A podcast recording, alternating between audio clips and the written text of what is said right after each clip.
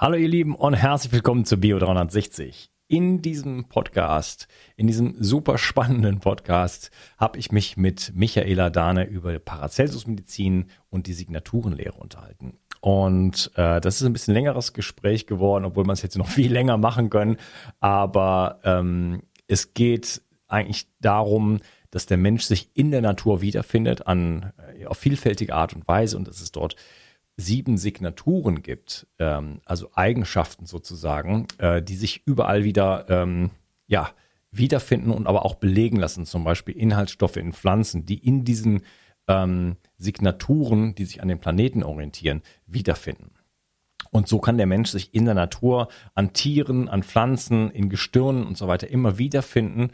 Und ähm, das hat halt auch ein enormes äh, Heilungspotenzial sozusagen. Also wenn es um Krankheiten geht, ähm, braucht man einfach typgerechte sozusagen Mittel äh, und die können auf allen möglichen Ebenen sein. Dann gibt es noch die körperliche Ebene, dann gibt es die ähm, physiologische Ebene ähm, und dann die geistige Ebene. Und auf all diesen Ebenen sozusagen äh, kann man da arbeiten.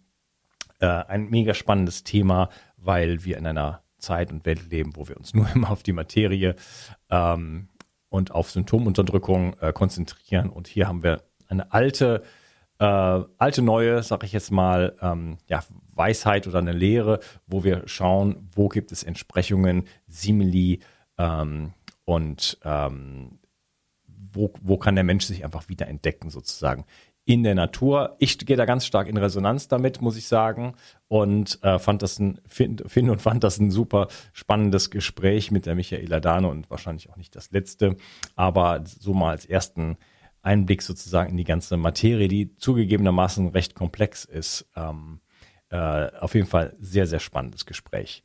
Ähm, ja, da das schon ein bisschen länger gedauert hat, ähm, möchte ich auch an dieser Stelle dann einfach jetzt wirklich gleich in das Gespräch mit reingehen. Ähm, viel Spaß mit dieser Episode. Du weißt sicherlich, wie wichtig Proteine für deinen Körper sind. Dein Körper braucht sie, um Muskelzellen, Hormone und andere Botenstoffe herzustellen. Als Transportproteine spielen sie auch eine wichtige Rolle bei der Entgiftung. Speziell jüngere und auch ältere Menschen sowie Kranke haben oft einen erhöhten Bedarf an Proteinen. Proteine bestehen aus den kleinsten Bausteinen, den Aminosäuren. Die beste Bioverfügbarkeit bekommst du, indem du deinem Körper alle essentiellen Aminosäuren direkt zuführst, aus denen dein Körper alle Proteine bauen kann. Das sympathische Berliner Startup Brain Effect hat nun ein perfekt abgestimmtes Aminosäurenprofil in ein praktisches Getränk gepackt. Also keine Pillen mehr, sondern einfach ein praktischer Drink für jeden Tag. Complete Aminos deckt den Bedarf aller essentiellen Aminosäuren ab, so wie die Weltgesundheitsorganisation es empfiehlt. Perfekt für alle, die zu wenig Protein über die normale Ernährung aufnehmen oder einen erhöhten Bedarf aufgrund intensiver sportlicher Betätigung haben. Complete Aminos ist der perfekte Begleiter für ein gutes Training. Auch Veganern empfehle ich die kompletten Aminosäuren bereits seit langer Zeit. Complete Aminos findest du unter www.brain-effekt.com und mit dem Gutscheincode BIO360 bekommst du satte 20% Rabatt auf alle Einzelprodukte von Brain Effect, Merchandise-Produkte ausgenommen. Also, eine perfekte Proteinversorgung war noch nie einfacher. Den Link findest du in der Beschreibung und in den Show Notes. Eine aus der alten Kultur- und Heilpflanze Hanf gewonnene Substanz nennt sich CBD und hat in letzter Zeit für Furore gesorgt. Viele Nutzer berichten von einer entspannenden, schlaffördernden und schmerzlindernden Wirkung. Die hochwertigen CBD-Öle von Hempamed aus dem Allgäu sind auf Bio-Hanfölbasis und werden in einem besonders schonenden Verfahren gewonnen. Dadurch kann der Körper es optimal aufnehmen. Insgesamt kannst du damit von den 450 verschiedenen wertvollen Substanzen der Hanfpflanze profitieren. Hempamed hat viele Jahre Erfahrung mit dem CBD-Öl und achtet besonders auf die Reinheit der Produkte. Neben dem reinen Öl bietet Hempamed auch Mundsprays, Kapseln, Pastillen, Körper- und Pflegeprodukte und sogar CBD für Tiere an. Du bekommst außerdem eine 30 Tage Geld-Zurück-Garantie. Und das Beste ist, Mit dem Gutscheincode BIO360 bekommst du obendrein einen satten Rabatt. Den Link findest du wie immer in der Beschreibung, den Shownotes oder meinen Empfehlungen. Bio 360. Zurück ins Leben. Komm mit mir auf eine Reise. Eine Reise zu mehr Energie und fantastischer Gesundheit. Ich möchte dir das Wissen und den Mut vermitteln, den ich gebraucht hätte, als ich ganz unten war. Dabei will ich dir helfen, wieder richtig in deine Energie zu kommen. Zurück ins Leben. Hallo Michaela, schön, dass du hier bist. Ja, hallo, guten Morgen, Lukas. Schöne Grüße nach Andalusien, wo ich ganz lange gewohnt habe.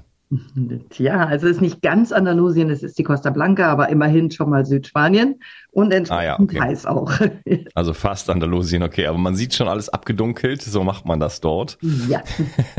naja, das hat jetzt hier zwei Gründe. Einmal macht man das, damit man die Hitze aussperrt und das andere ist, das hier ist eine Bibliothek, in der ich arbeite und lebe und da äh, mag ich nicht, wenn Licht auf die Bücher fällt.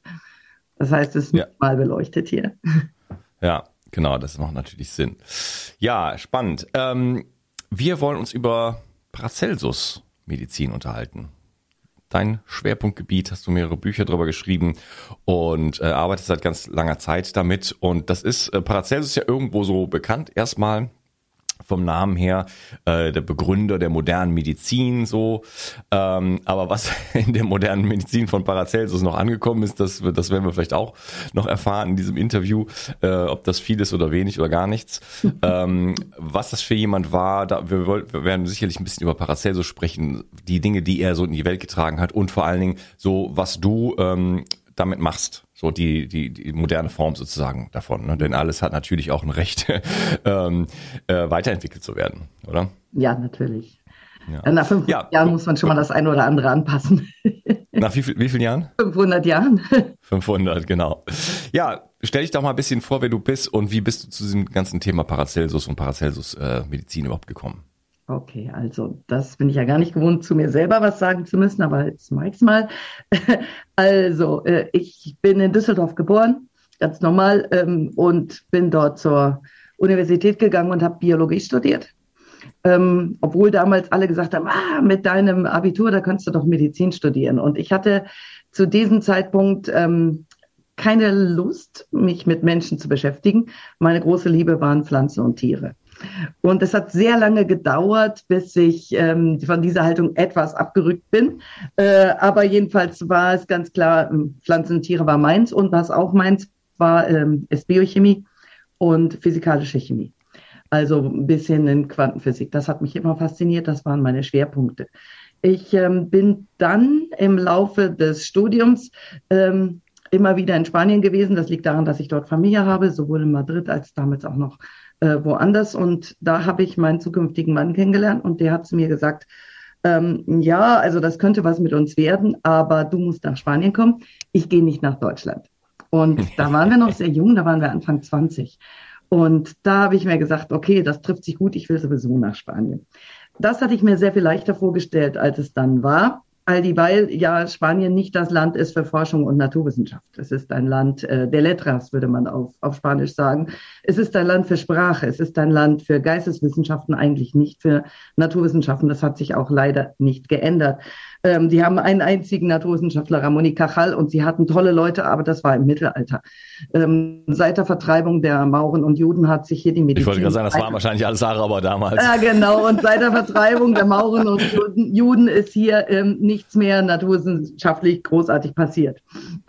Das ist, äh, war also ein Riesenhandicap. Ich bin mit einem ähm, Stipendium vom Deutsch-Akademischen Austauschdienst nach Alicante gekommen, voller Illusionen, gedacht, ja, jetzt äh, forsche ich hier an den halophilen Bakterien. Die hatte ich mir ausgesucht, weil die leben nur hier. Es gibt sie hier, es gibt sie in Tunesien und es gibt noch ein weiteres Vorkommen in den äh, USA und im Toten Meer, also ungefähr so vier Fundstätten von diesen Biestern. Und eine einzige Art von denen, die lebt hier in Spanien, ähm, hier in diesen Salzseen bei Santa Pola, die produzieren Bioplastik. Und meine große ähm, Illusion damals war, Ich isoliere dieses Bioplastik und mache daraus äh, Plastikbeutel, die man in die Natur schmeißen kann und die nach drei Wochen weg sind. Und wir hatten die, ähm, diese, dafür musste man äh, an den Bakterien natürlich ein bisschen herumforschen. Es sind Halobakterien, das heißt, die gehören in die Anfangszeit der Evolution und ähm, haben noch gelebt, als es noch keine atembare Atmosphäre gab. Also so eine, also auch so von der Biologie her unglaublich faszinierend. Das hat auch alles ganz gut geklappt. Ich habe meine Doktorarbeit damit gemacht und die wurde auch prämiert und so weiter und so fort. Aber was war? Ähm, Repsol hat das Projekt aufgekauft und die äh, Forschungsabteilung der Universität geschlossen, weil es interessierte damals nicht, solche Plastiktüten zu machen. Ja, kurz zur, zur, für, für, die Zuschauer, Repsol ist sowas wie Aral. Ja, also genau. Tank, Tankstelle. Ja. Richtig. Und damit war es mit dem Bioplastik vorbei. Und äh, in der Zwischenzeit äh, war mein Mann mit seinem Medizinstudium fertig und wir mussten uns überlegen, was tun. Und Miguel sagte, er will keine Staatsmedizin machen. Er hat sich von mir anstecken lassen, für Naturmedizin zu begeistern. Und da haben wir eine Praxis eröffnet für Naturmedizin. Die einzige, die es im weiten Umkreis gibt. Und ähm, dann habe ich gedacht, na ja gut, dann äh, muss ich mich jetzt mit äh, zwangsweise mit Medizin beschäftigen. Habe also erstmal nur die Laboranalysen gemacht, äh, nebenher rein, um äh, damit wir überleben konnten. Und dann habe ich mir gedacht, na ja, dann mach's auch richtig und bin mit Miguel zur Homöopathieausbildung gegangen, drei Jahre. Und nach drei Jahren Homöopathie war ich verzweifelt.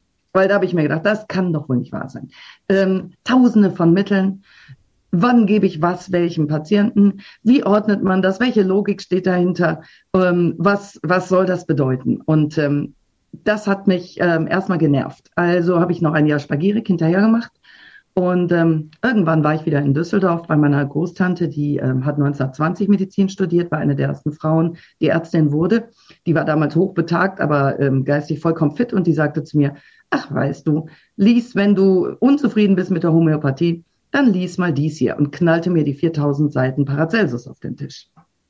So, und die habe ich dann mitgenommen nach Spanien und angefangen zu lesen. Und äh, je weiter ich die las, desto mehr wurde mir klar, hier sind alle Antworten. Da ist der geistige Überbau, der mir gefehlt hat. Da ist die Logik dahinter. Und was ist die Logik dahinter? Die Signaturenlehre und die Trier Principia. Und die kommen mir bei Paracelsus entgegen. Und damit konnte ich die gesamte Materie ordnen. Wenn ich die Signaturenlehre habe, dann kann ich ähm, die Mineralien, die Schüsslersalze, die Pflanzen, ob Aromatherapie, ob ähm, Phytotherapie, ob Homöopathie. Ich kann sie alle einordnen nach einem logischen Kriterium. Ich kann die Tiermittel einordnen. Ich habe diese sieben Signaturen und dann weiß ich, in was die gehören. Und dann ähm, kam mir ja ein Bild aus dem Mittelalter entgegen, wo der Mensch abgebildet wird, so als Sonnensystem.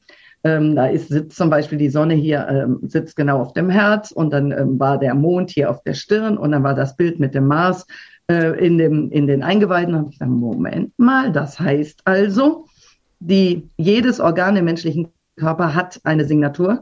Wenn ich die Signatur des Mittels kenne, weiß ich, wie ich das Organ behandle. Ich habe ja im Mittelalter keine LD50-Tests gemacht, also mit Ratten und Mäusen sondern ich habe einfach ähm, es logisch, ich habe meinen Verstand benutzt und mein Anschauen, wenn ich die Signatur eines Mittels sehe, dann weiß ich, wozu es gut ist. Und zwar vorher.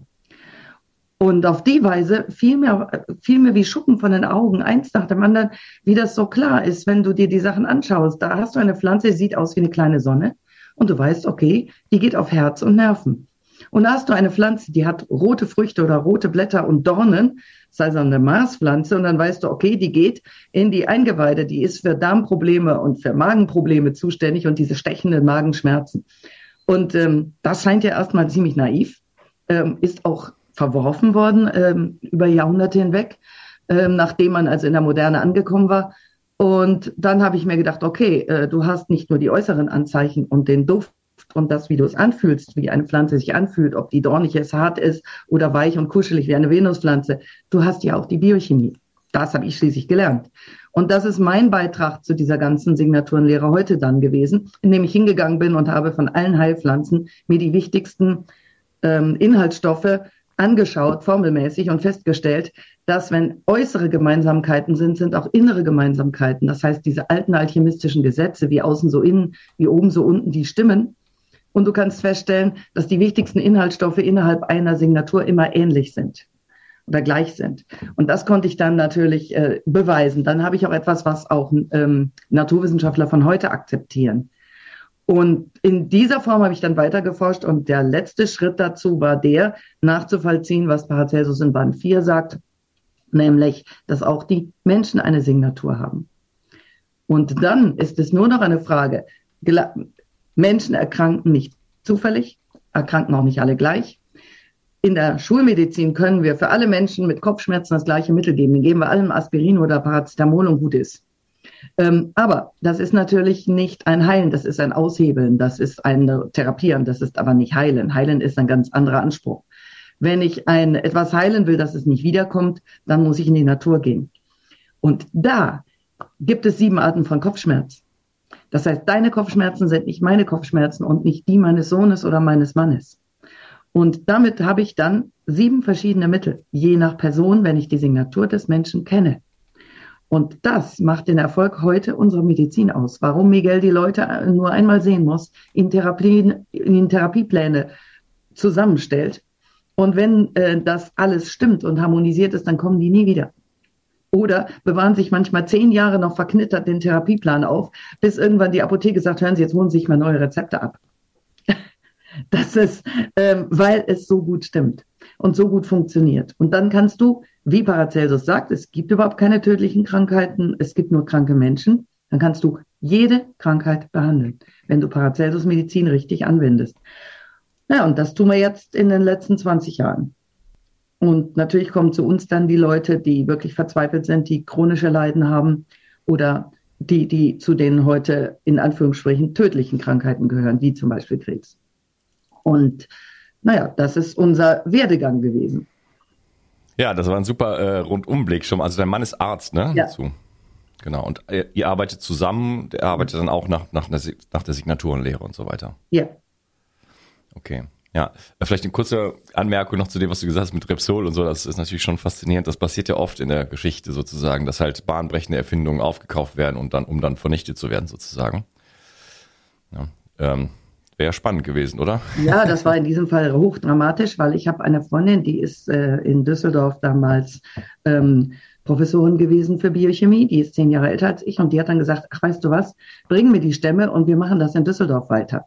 Ich bin also immer in die Salinen gereist und habe die abgefüllt ähm, äh, in kleinen Röhrchen und von dort an ausplattiert auf Petrischalen und dann im Flugzeug nach Düsseldorf geschleppt.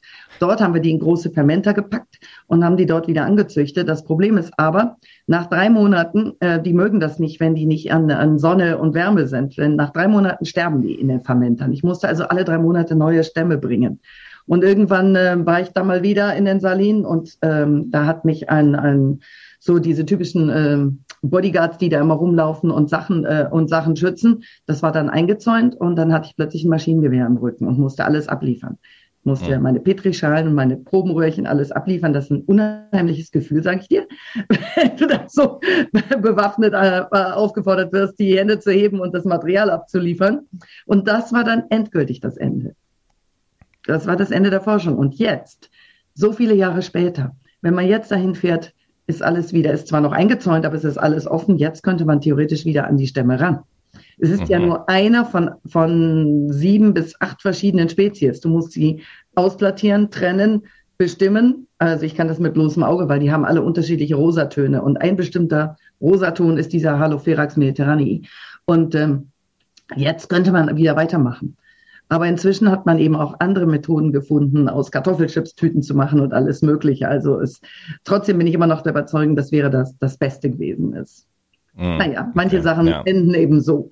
Und jetzt ähm, sind wir in einer Forschung ähm, und äh, machen Paracelsus-Medizin und behandeln Leute, ähm, schwerkranke Leute mit nicht orthodoxen Methoden und sind schon wieder in, ähm, in Gefahr bedroht zu werden. Also ich bin, wir sind auch schon schwer diffamiert worden, zumal mein Mann.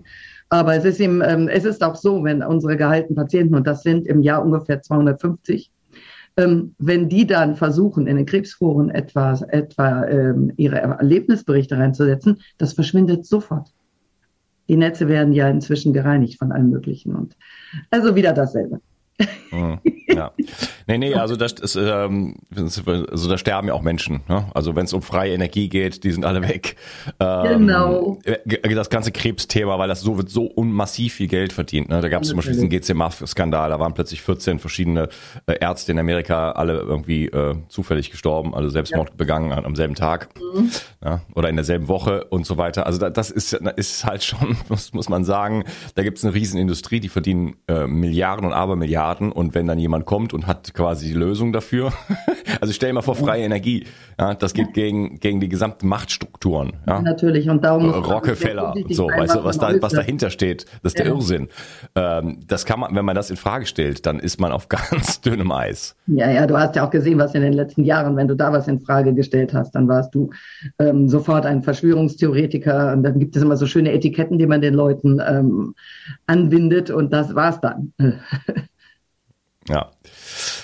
Gut, äh, wir kommen zu einem Thema. Ja. Paracelsus. Lass mal mit ihm selber anfangen. Einfach. Genau. Äh, wenn man die 4000 Seiten gelesen hat und dann äh, und sich seit, seit so langer Zeit damit beschäftigt, ganz sicherlich ein bisschen mehr darüber erzählen, als wir so wissen. Wer war eigentlich Paracelsus und was hat er so getan? Ja, fangen wir mal bei seiner Person selber an. Er war Schweizer, ist in dem kleinen Örtchen Einsiedeln geboren und in diesem Ort in der Bibliothek der Benediktiner in, in der großen Benediktinerabtei befinden sich heute noch Werke, die gar nicht der Öffentlichkeit zugänglich sind. Also da gibt's noch Schätze zu heben. Mhm. Ähm, da bräuchte ich mal drei Wochen Zeit, äh, mich da reinzusetzen, weil äh, was er immer macht, Paracelsus ist ein Mensch, der ähm, sehr praktisch veranlagt war und sehr chaotisch in seinen ähm, schriftlichen Hinterlassenschaften. Da müsste man wieder hingehen und ordnen. Also er war, sein Vater war ja schon Arzt, der war in Villach ähm, ähm, Bergarzt und äh, da hat der Sohn schon sehr viel gelernt, wie das ist, mit wirklich schwerkranken Menschen umzugehen. Und da hat er etwas, einen Satz geprägt, den ich sehr, sehr toll finde und der nach wie vor stimmt, nämlich, ähm, da, wo die, äh, wo die Krankheit herkommt, da ist auch oft die, sind auch die Heilmittel. Das äh, hat dazu geführt, dass er als ähm, eines der ersten Dinge angefangen hat, äh, festzustellen, die Leute sterben hier in den Bergwerken an Quecksilber, Dämpfen und an Schwermetallen. Und er hat festgestellt, wenn ich diese äh, nehme und aufbereite, dann kann ich daraus aber auch die Heilmittel machen. Das heißt, in den Bergwerken selber liegt die Lösung. So kommt es bei Paracelsus zu den ähm, zu den heftigen Mitteln, die wir heute auch in der Homöopathie noch als Konstitutionsmittel viel, viel verwenden können, nämlich die Metallessenzen. Mhm. Das war also etwas, was er aus der Erfahrung im, ähm, als Gehilfe seines Vaters, würde ich sagen, äh, gelernt hat. Dann hat er aber selber Medizin studiert und zwar in Ferrara. Das war damals äh, in Norditalien eine sehr wichtige Universität. Und ähm, wie das so ist, wenn man auf einer renommierten Universität ist, da lernt man Professoren kennen und da lernt man auch Querdenker kennen, Leute, die anders denken ähm, und die äh, Ideen haben. Und da ist er auf ähm, Arnaldo de Villanova getroffen und das war ein Alchemist. Und da ist er äh, schon im Studium als junger Mann mit der Alchemie in Berührung bekommen und hat also festgestellt, es gibt etwas, was viel älter ist als die Wissenschaft, die damals gelehrt wurde. Was damals gelehrt wurde, war ähm, die arabische Medizin die Araber wiederum haben ähm, übersetzt aus dem Lateinischen äh, die galenische Medizin. Und wenn man sich überlegt, Galenus, kurz nach Null, äh, römischer Leibarzt der Imperatoren, hat eine Medizin der vier Säfte, äh, die vier Säfte-Lehre gehört da rein, die Temperamente gehören da rein. Das ist 1500 Jahre aktuell gewesen. Medizin ist das konservativste Gebiet, was es überhaupt gibt was dir das zeigt, wie lange eine Denkrichtung, eine Schule bleiben kann. Und Paracelsus hat gemeint, äh, das muss mal überarbeitet werden. Das ist zu wenig. Ähm, und äh, lustig ist, er hat nach vorne und nach hinten geschaut. Das heißt, er hat sich die Alchemie angeschaut, die ja viel älter ist. Die Alchemie kommt ähm, aus der Verbindung der Logik der Griechen mit der magischen Medizin der Ägypter. Ähm, also zur Zeit der Ptolemäer und ähm, das ist 500 vor Christus. Und da ist das erste Werk geschrieben worden, der berühmte Hermes Trismegistus, den kein Mensch versteht. Die berühmten Smaragdtafeln. Es ist unendlich mühsam, äh, damit da durchzukommen. Logischerweise, bei meinen Paracelsus-Forschungen blieb nichts übrig, als alle diese Dinge auch zu lesen. Und äh, auch heute mache ich das noch so, wenn ich wissen will, ähm, wie funktioniert eine Heilpflanze, dann gucke ich nochmal äh, bei dem, in dem Buch Ägyptische Medizin und ich schaue, was hat Plinius dazu gesagt. Das war immerhin um das Jahr 1000. Und Pflanzen, die bei Plinius genannt werden, sind solide, praktische Erkenntnisse, die da drin stehen. Und wenn da drin steht, dass man Arnika bei Schmerz nehmen soll, dann können wir dem auch vertrauen. Da brauche ich nicht bei Wikipedia zu lesen, ähm, eine Heilwirkung nicht erwiesen. muss ich sagen, nein, meine Lieben, ihr seid erstens ähm, voreingenommen, zweitens kontrolliert und noch dazu vermittelt ihr Ahnungslosigkeit. Wenn etwas seit 2000 Jahren ähm, äh, benutzt wird, dann wohl, weil erfahrungsmäßig, also evidenzbasiert. so, das äh, ist also, das ist klar und also hat auch Paracelsus nicht bei Null anfangen müssen, sondern der hat ähm, diese Pflanzen verwendet, die man immer schon verwendet hat, aber er hat sich ihre Natur angeschaut und er hat die Signatur dazu ähm, bestimmt und hat dann gesagt, okay, dieses Pflänzchen hat äh, Mars-Signatur, dieses Pflänzchen hat Venus-Signatur und damit kann ich auf die Anwendung schon mal schnell schließen. Und er hat noch etwas anderes gemacht, was ganz wichtig war, äh, was in all seinen Büchern vorkommt, äh, nämlich die Tria-Prinzipia, das heißt drei Ebenen der Erkrankung. Und die gelten auch nach wie vor, nämlich die körperliche Ebene, die organische, wo du schon ähm, Verformungen oder Sachen siehst, die du auf dem, heute auf dem Röntgenbild siehst oder auf dem MRT. Dann hast du die physiologische Ebene, die prüfen wir heute, indem wir Laboranalysen machen. Und dann hast du die psychische Ebene. Und die trennen wir in der Schulmedizin komplett ab und schicken die Leute zum Psychologen. Aber natürlich gehören die Sachen zusammen. Du hast drei Ebenen der Erkrankung.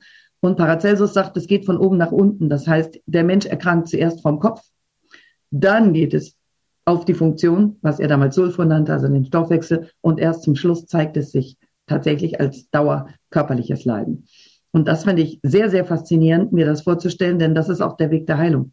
Ich fange beim Kopf an und gehe runter bis auf den Körper. Ich kann es auch umgekehrt probieren. Das macht die Schulmedizin. Ich gebe ein Mittel, das den Körper irgendwie behandelt.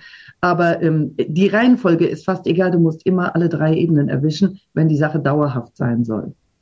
Und das kann man nachlesen. Das steht alles in seinen Werken.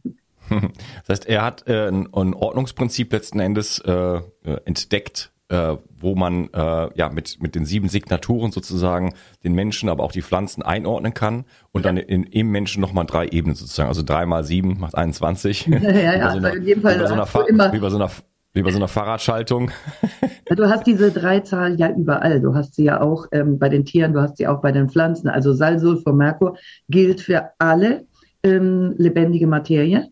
Und wir wissen es, denn wenn wir uns heute in der Physik äh, mit der Materie beschäftigen, dann finden wir, das Atom ist ausgebaut aus drei Elementarteilchen. Du hast ähm, Proton, Neutron, Elektron. Und wenn du die nochmal anschaust, dann hast du drei Quarks. Du hast immer drei Untereinheiten und immer drei Ebenen.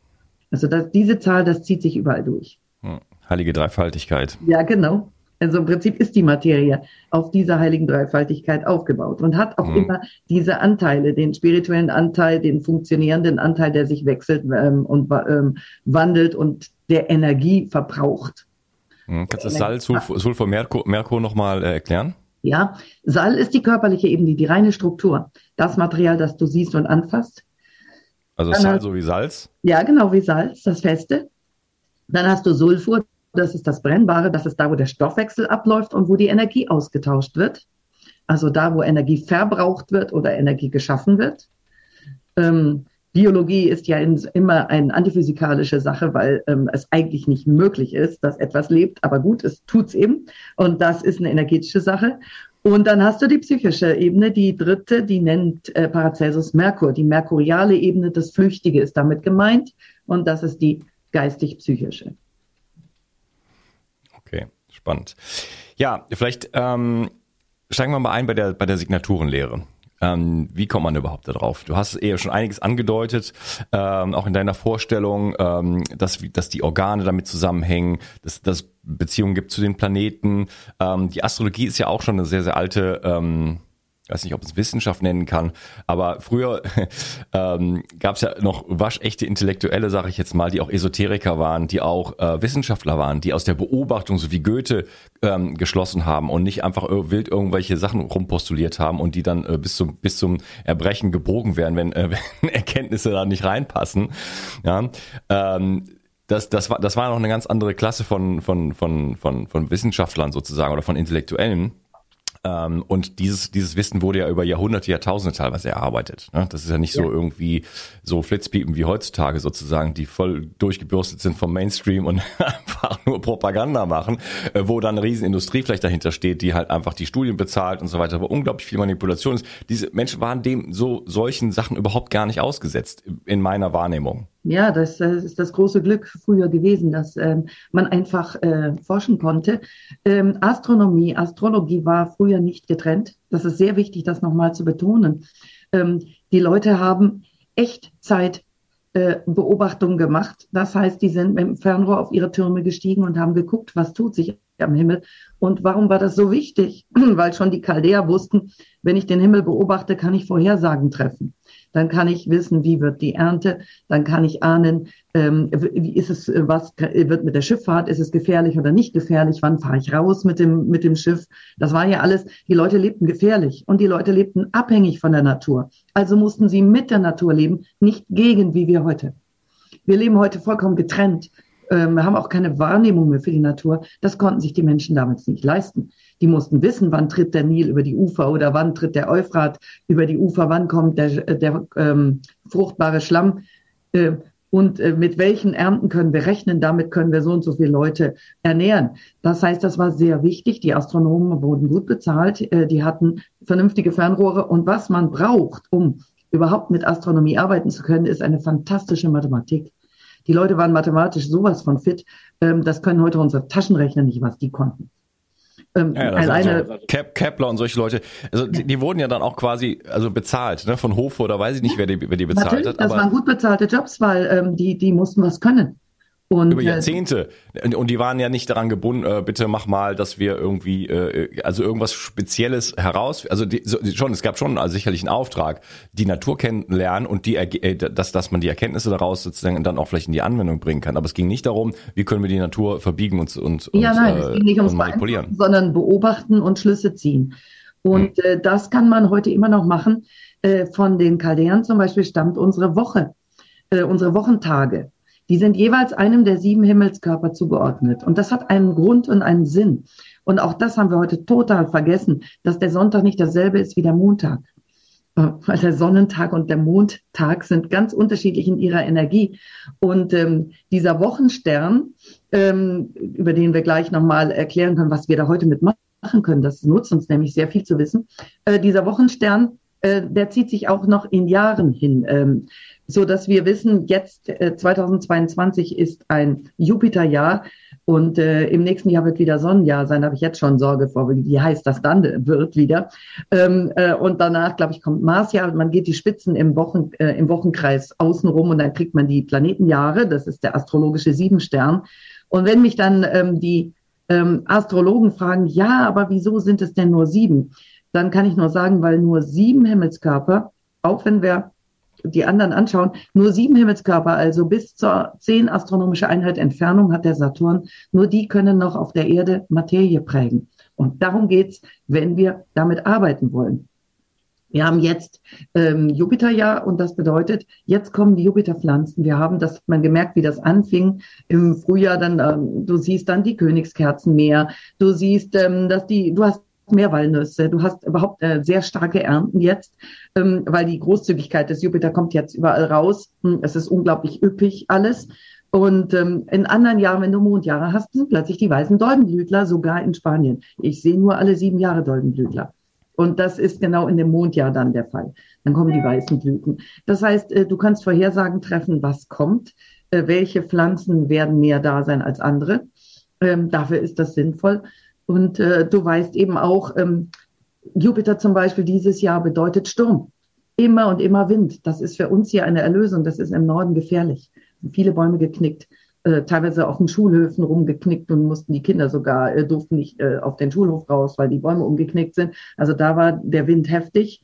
Äh, hier ist der Wind ein Segen, weil er uns, ähm, auf, weil er uns natürlich mehr Erfrischung bringt. Auf der anderen Seite kann er sehr gefährlich sein, weil es die Waldbrandgefahr erhöht. Auch sowas ist vernünftig zu wissen. Du kannst das vorher wissen. Die Leute heute sind von allem überrascht, was ihnen passiert und glauben, das passiert zufällig. Es passiert überhaupt nichts zufällig. Wir müssen nur mal hinschauen, was sich denn am Himmel tut. Und so, ähm, Paracelsus sagte dazu, äh, schaut ins Licht der Natur, nicht in die Bücher. Und ähm, der sagte natürlich auch, äh, du kannst keine Krankheit heilen, dessen, dessen Himmelskörper gerade dasteht. Das heißt, wenn du ein aufgebrochenes Magengeschwür hast, das ist eine Marskrankheit, und der Mars steht in seiner kürzesten Entfernung zur Erde, dann brauchst du in der Zeit nicht zu hoffen, das zu heilen. Du musst warten, bis der wieder weggeht. Du kannst es hm. nicht. Du kannst die Schmerzen lindern mit Marspflanzen dann, mit Brennnesselsud und solchen Sachen, aber du kriegst das nicht weg. Du kriegst das weg, wenn der Mars geht. Das heißt, die haben, ähm, die Ärzte damals haben in kompletter Übereinstimmung mit dem Himmel gehandelt und haben gewusst, die Himmelskörper haben Einfluss auf uns. Und da haben wir jetzt etwas ganz Schönes. Ähm, es gab viele Jahre, wo die sagten, pah, die stehen da, interessiert uns doch gar nicht. Und vor allem, wenn ich so in der Wohnung, in einem äh, Wohnblock in der Stadt sitze, dann gucke ich ja nicht mal, was der Mond macht. Es gab Leute, die haben gesagt, Moment, Moment, Moment, wenigstens der Mond ist aber ganz, ganz wichtig, da hängt unsere Fruchtbarkeit dran. Und am Mond hängt auch die Fruchtbarkeit des Landes. Deswegen hat man Mondkalender, mit denen man aussät. Das ist ein Siebtel dessen, was man wissen sollte. Man sollte auch die anderen kennen. Und wie machen sie das? Durch zwei Phänomene, die wir heute physikalisch nachweisen können. Die NASA hat es gemacht. Die hat nämlich das bewiesen, was die äh, Griechen gefordert haben. Die hat gesagt, okay, die Himmelskörper haben Klang. Die Geschichte mit dem Vakuum im Weltraum stimmt nicht. Die NASA ist hingegangen und hat die Töne aufgezeichnet mit den Voyager-Sonden. Die sind an den Himmelskörpern vorbei an den Planeten und haben aufgezeichnet, dass durch die Eigenbewegung, die drehen sich um sich selbst und um die Sonne, es sind zwei Arten von Bewegung, da Töne entstehen. Und die hat man und darüber, auch und darüber sprechen wir uns dann weiter im zweiten Teil. Okay. Also ihr merkt, das wird hier richtig, richtig spannend. Äh, wir sind noch gar nicht richtig, richtig eingestiegen in die Signaturenlehre und merken jetzt schon, die, die, die Planeten haben Klänge und so weiter. Äh, ich bin äh, total begeistert und äh, ja, freue mich auf den zweiten Teil mit dir. Schön, dass du dabei warst. Okay, gut. Dann bis. Ciao. Tschüss. Die Versorgung mit essentiellen Mikronährstoffen ist eine der wichtigsten Gesundheitsstrategien. Du brauchst sie für den Energiestoffwechsel in den Mitochondrien, für deine Entgiftung und normalen Stoffwechselfunktionen.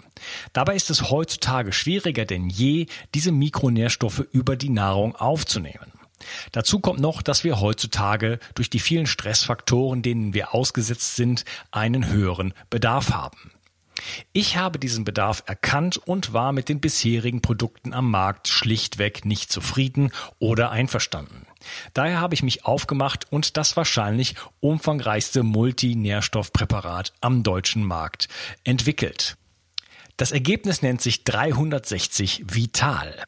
Und dieses Produkt enthält alle wichtigen Vitamine in der richtigen Form und Dosierung, zahlreiche wichtige Mineralstoffe, Pflanzen- und Heilpilzextrakte, Antioxidantien wie zum Beispiel Astaxanthin und Resveratrol, Coenzym Q10, 50 Milliarden darmaktive Bakterien und vieles mehr.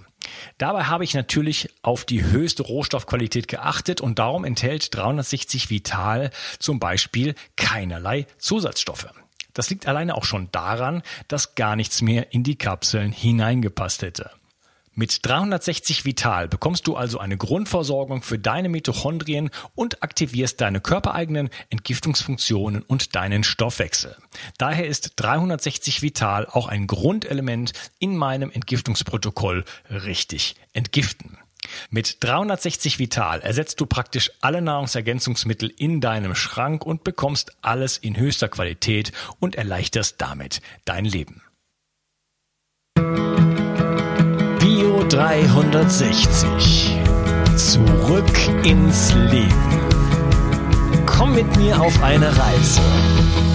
Eine Reise zu mehr Energie und fantastischer Gesundheit.